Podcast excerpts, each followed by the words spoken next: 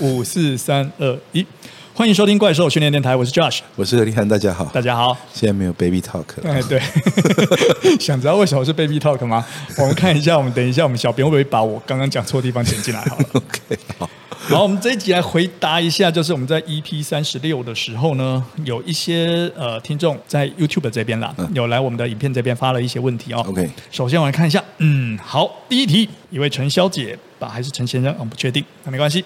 他说：“请问，我想去上一对一课程，有什么方式可以询问吗？”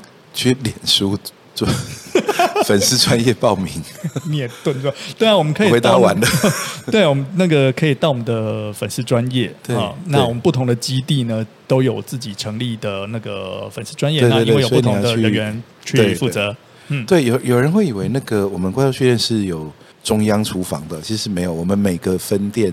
各自在接这个每个分店的课程啊，学员报名。所以说你要主北，你就去主北；然后你要去这个民权，你要去民权。好，如果说你是去古亭和小巨蛋的话，就是最早的，呃，最早那个粉砖哈，怪兽基地型训练中心，这样子。那那其实。连上去之后呢，就是连报名团课现在都已经有网络报名的资讯了。那如果私教课的话，就直接私讯来约课就可以。那通常会有一些医疗筛检的过程哦，这部分呢就耐心配合处理哈。因为呢，这个呃，在训练开始之前呢，我们其实一再强调，就是说有一些的训练禁忌需要有医疗来评估哈。那并不是说医疗来评估之后呢，哈，我们就会变成说医疗行为了，不是哈。医疗评估是让我们知道说什么事情。不要做，那我们避开这些不要做的东西来设计课表，这是很重要的。那所以大概就是这样子。那呃，所以说这些东西其实我们一切都在线上就处理哈。那我们也没有咨询电话，所以我们我们这些都是用线上资讯。来往哈，就这样子。那这样子也有好处，就大家不会忘记自己讲过什么东西哈。然后呢，如果说忘了，我们这当时跟回来说，哎，这是多少费用啦，或者什么时候开始啦？其实有私讯的这个记录了，很容易往回翻哈，就不会说到了上课前突然忘记哪一天要上课哈，这样子。那其实这个都是比较方便的做法，所以我们都用这样子来做。所以呢，虽然这题呃问在 YouTube 哈，不过实际上它应该在脸书那边可以处理的。嗯，没错。然后再下来，嗯，这个不是问题，不过他就会鼓励。我们说，七月十五号那一天看到竹北也有怪兽训练基地了，真开心，耶！我们也很开心。对对。那如果能够再介绍一些朋友来报名的话，我相信那些朋友也会很开心的哦。对，我听说哈，有人这个看到我们的新竹北基地啊，然后跑去拍照打卡，然后就离开了哈。那其实我们开在那里是希望你进来练。对，所以欢迎各位哈，除了拍照打卡之外呢，更可以选择你喜欢的课程来报名。嗯，没错。那再下一题，好，来一个比较跟训练有相关。我们这边呢，有一位网友提问，那因为他前面叙述比较多，都关于他的一些训练资讯，我们就不赘述。不过他整个问题呢，我把它呃转化成一个对大家，就不是一个个人的状况，对大家都可以有一些帮助的。这位朋友呢，他问到就是说，在训练过程中，正式的那一些训练的组。应该要怎样子去做一个设定？这个观念怎样会是比较好的？那提到说是要用五乘五呢，还是五乘三呢？还是有其他的方式？那以及呢，在正式组开始之前的热身组又应该怎么样去做一个调配，来让自己的那个热身是足够又是适当的？最后问到老师对于拉力带的看法，因为有想要练握力，但是到了一定的。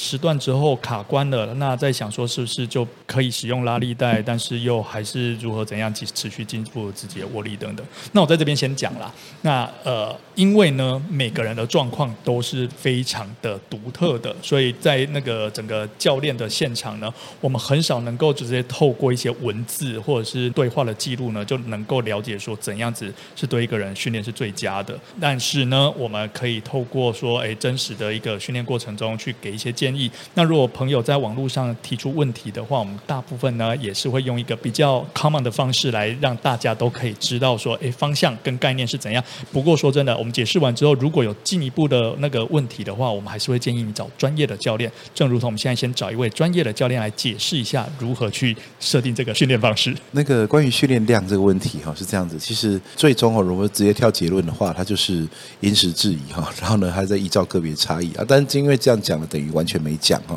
所以我大概来讲一下所谓的训练量哈。那训练量呢，其实我们要考虑几个几个这个概念。第一个就是呃最低有效训练量，也就是说呢，呃。这个量呢，到达多大？我们现在讲一下训练量的定义哈，就次数乘以组数乘以重量。那最低有效训练量的意思就是说呢，我要先达到某个总数以上，它才开始有效，这叫最低有效训练量。那跟它相对的一个概念叫做最高可恢复训练量。最高可恢复训练量的意思就是说呢，我做到最高。在做更多的话，即便我有能力做，我也已经没有能力恢复了。也就是说，其实这两个概念其实大概指出了训练量的低点和高点。所以，我们在这边，我们先把这个定义清楚。所有的训练量的前提，应该是要有一个完整或者是足够的恢复，才能够再去讨论这个训练量的高低。所以说呢，所谓的训练量是否适合哦？它其实第一，它要能够造成进步；但第二呢，它在短期内可以恢复哦。如果说呢，你呃给他一个非常强的刺激，这刺激本身呢是足以造成进步的，但是呢，它造成太多太多疲劳，以至于它根本无法恢复，那其实也是一个无效的训练，完全的破坏。对，所以如果说理论上来说，我要把训练量加到有效，加到最高，一定会超过最低有效训练量的。但重点是你加到最高，你可能没办法恢复。所以它除了超过最低有效训练量，它也超过了最高可恢复训练量，它就变得不能恢复。我们说你无法依赖一次两次的进步就带来大幅度的进步，那一定是长期累积的功夫。所以说呢，其实训练呢就是在于说你是否能够一再的复制那个刺激到恢复的过程。好。那不过呢，呃，讲到这边的话呢，我们就会说，那如果是这样的话，真的是太笼统，到底有什么依规可以依循哈？我这里介绍一个东西，其实这在健身业是很有名的一个东西，叫 Prepen chart。Prepen 是谁呢？就是他是一个前苏联的举重教练，那他统计了很多很多的举重选手，然后他去计算说这些人他训练了多少训练量，看看他后面呢是不是陆续带来了进步。那训练更多开始产生反效果，那训练太少开始这个没效这样子。也就是说呢，他就试着去观察。训练量这件事情，好，那观察之后呢，他写出一个结论，一张表格叫做 Prilepin chart，我们可以说就是一个对照表。这对照表呢，其实它在表上面呢列出了你的训练强度，百分之五十五到六十五，百分之七十到八十，百分之八十到九十，百分之九十以上之类的这一些强度哦。也就是说，从低强度到中强度到高强度，它都写出来了。而他呢，同时建议了你说，这一些的强度百分比，你每一组应该做几下，而你总共应该做几组。而它的总次数应该落在多少多少之间？这个东西呢，流传非常广，它就是大家传说中的这种训练量的最佳参考数据哈。那最佳参考数据不表示说你完全绝对要按照它做，因为他当时使用举重选手，而且同时他使用的呃印象中应该是青少年以上的举重选手。那如果说你不属于这个族群的话，其实本来你的数字就跟他略有不同。不过呢，这大概可以说是呃他们。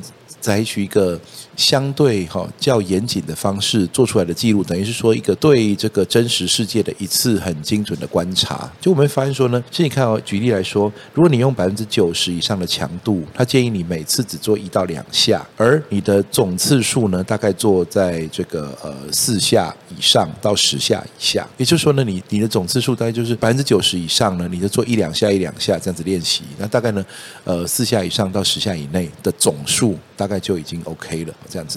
如果百分之八十到九十的话呢，每次也是做大概两下到四下，那总数呢，大概十到二十下之间。OK，那如果是百分之七八十的话呢，这总数的十二到二十四下之间；百分之五六十的话，十这个总数在十八到三十下之间。意思就是说呢，其实我们现在看到三组五下，嗯，其实就是总数十五下的意思；五组五下就总数二十五下的意思。而为什么这几个数字会这么常用？其实就是因为当时已经观察出来，它的总次数大概就落在这里。啊，所以这个 Prilepin chart 呢，其实任何人都可以去 Google 上面去寻找哈。那当然，其实，在呃大量流传过那数字啊，有一些改变，也就是说呢，不确定是当时就已经给出了不同版本，还是说在传递的过程当中，或是有人自己加了自己的见解，有些数字是略有不同的。不过你大概会发现啊，以我们最常见的使用的高强度训练百分之八九十的这种强度呢。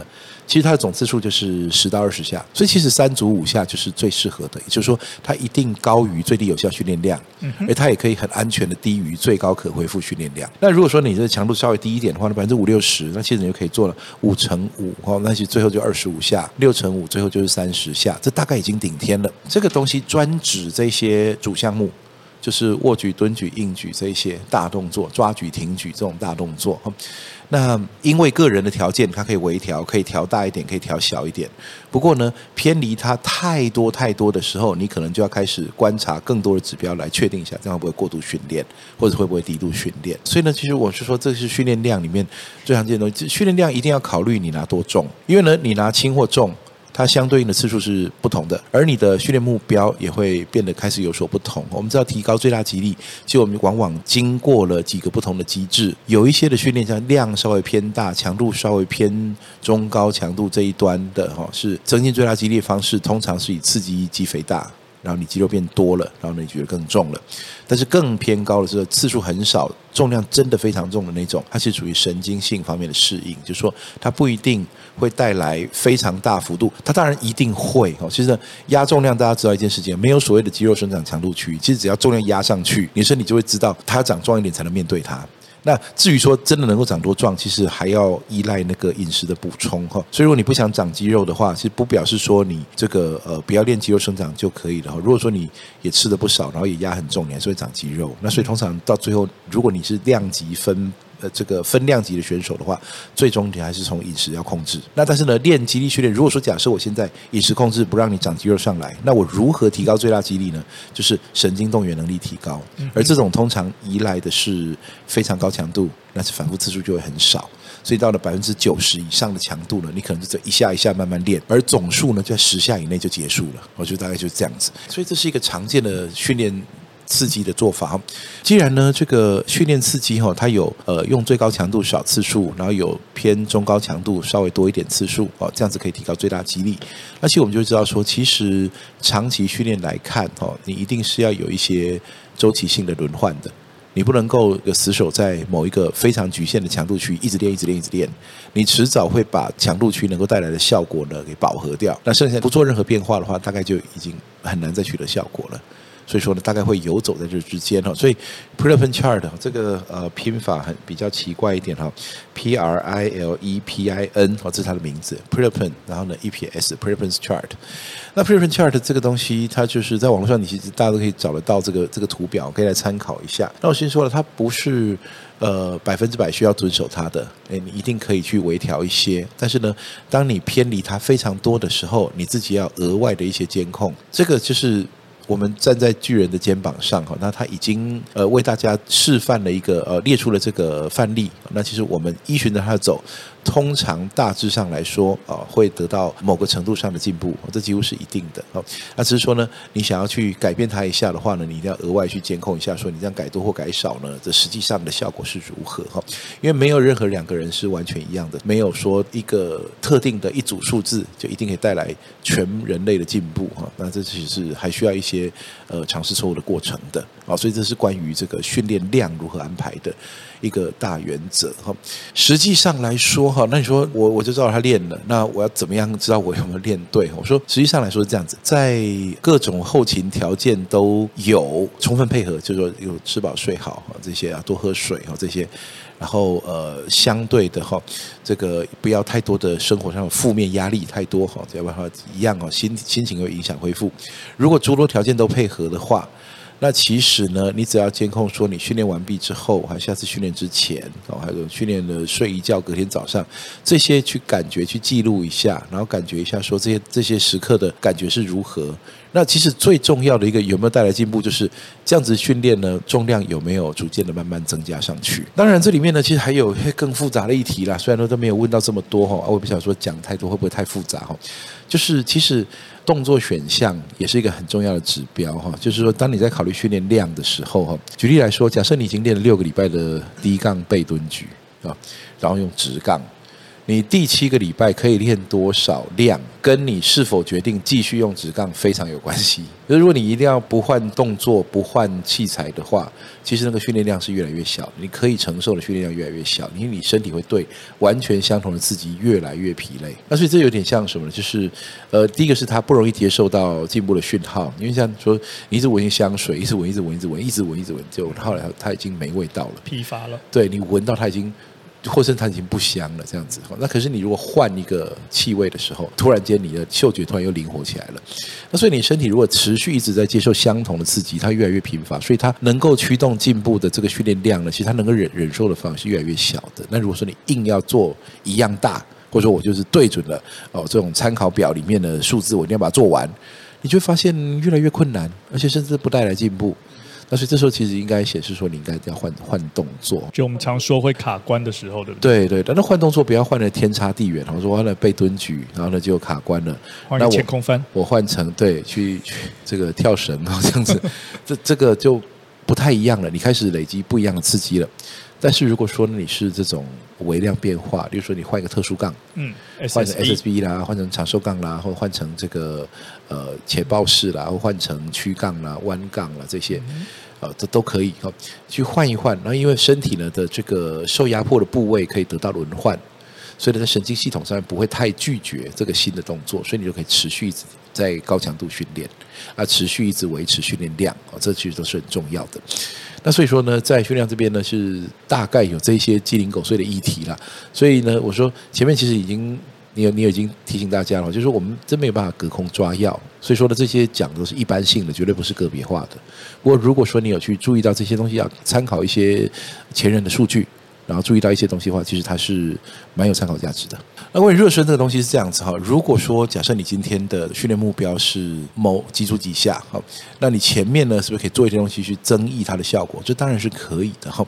那只是说呢，这个热身呢要注意几件事情啊，它太少的话就没有效果，太多的话可能反效果。其实跟任何事情都一样哈。就假如你现在口渴了哈，那我只给你一滴水喝，你大概觉得不过瘾哈。但我给你一缸水的时候，你会觉得实在太多了。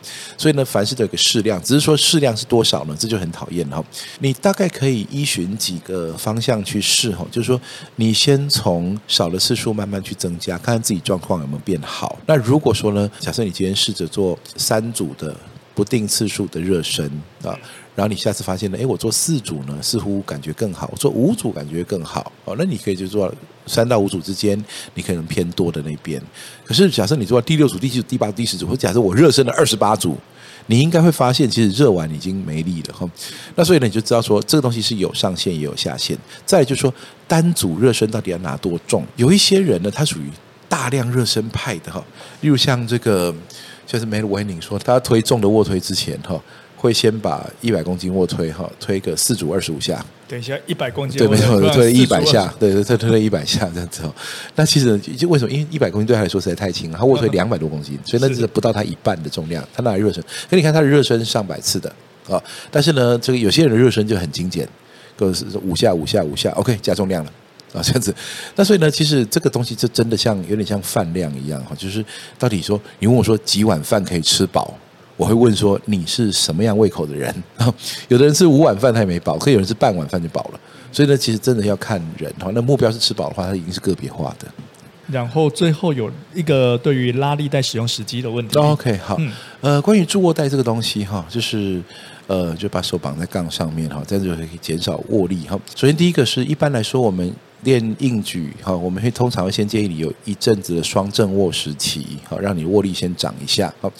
那因为呢，这段时间呢，其实因为握力的关系，所以一开始也不可能拿太重。那一方面发展你的握力，另外一方面呢，确保你的硬举在训练初期不要一次强度它拉太高。训练初期太早拿起助握带来绑手的话呢，会造成说你你一开始举的重量会非常重。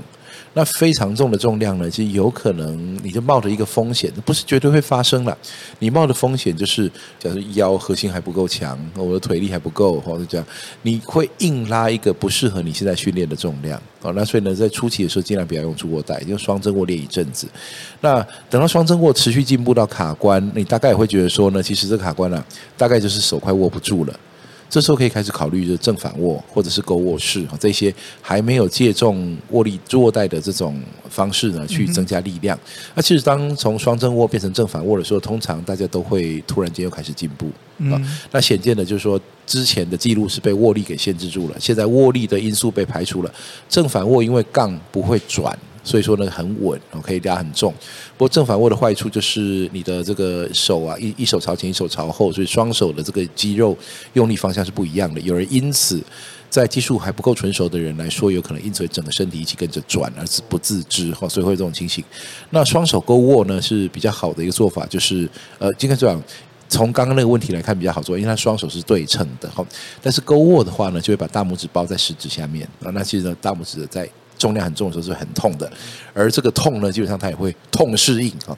也就是说，它进步的方式就是进步到你不会痛，但进步的过程就是要是忍痛。那所以有些人就不太愿意接受哈。那再来就是有些人手指比较粗、比较短的，他们不适合。他勾握的时候，基本上勾握在自己的指甲片上面，很难包进去，非常痛啊！而且力量其实没有大多少，所以这种人通常选择正反握。到住卧带出现的时候，基本上来说，理论上啊，如果正反握或勾握练得好的话，哦，那其实加住卧带的时候，重量大概是会类似，不会因此加更多了哈。那不过呢，这个住卧带的好处就是手得到休息，所以疲劳是减少的。再就是住卧带可以，你要绑双正握就绑双正握。所以没有这个身体可能一手正一手反，就身体反而会歪曲的这种现象发生。再来就是说，因为呢这过程中没有什么握力的耗损，所以说呢其实比较容易顺利完成课表。而且呢，当握力不是不是限制因素的时候，其实你要腿后啦、臀部啦、背后动力链得到的刺激是更强的。所以呢，其实我们不会说哪个时机是一定要用哪个方法。只是说这些东西它各自的好处在这里，所以呢，你其实可以轮换着去做它。嗯哼，其实这也有点像是之前提到说那个呃，使用了腰带，好像对于一些承受重量的能力会增加。那是否应该要使用腰带？其实到最后就是应该说，你觉得需要的时候可以练练看，不需要的时候也可以试试。你要无腰带骑和有腰带骑哈。那再来就是你腰带绑呢要正确，这我们再次重申，你腰带不是把它扎得非常紧，以至于你可以不用出力。腰带是一个引导你用力的东西，所以绑的呃有点紧，但不要太紧，让你用力去用肚子推腰带的时候，好那让肚子练等长的肌力训练一样，然后用力推腰带，以至于核心压力升高，然后呢才举起更重的重量，这才是腰带正确使用方法。那用这种方式的话，你会发现呢，你的。在你的有腰带的深蹲进步的过程，那其实后来拿掉腰带之后呢，你的没有腰带的重量应该也会跟着一起进步。虽然说它永远很难超越有腰带的状态哦，但是呢，就它至少会比原来好。我大概就是这样子。嗯、好，OK，那这一集我们回答了一些问题之后呢，也欢迎大家有什么样子的问题呢，都可以在我们的那个呃频道下面留言。其实我们现在比较常看到应该是 YouTube 下面了，然后想办法尽量在什么。一两个月以内回答哦，对，如果问题太急的话，还是像是报名这种，请记得来粉丝专页。对对对，你放放 YouTube 的问题，麻烦。两个月没理你了，这样子有点不好意思。好，OK，那我们今天的怪兽训练电台就今天先到这边，拜拜，下周见，拜拜。还记得老师开头说的？现在没有 Baby Talk 了，来听听嘉许的 Baby Talk 吧。五四三二一，欢迎收听怪兽训练练，我是训练练是什么东西？你刚刚没听到吗？有哦，我们都有听到。怪兽训练练，怪兽训练练，怪兽训练练。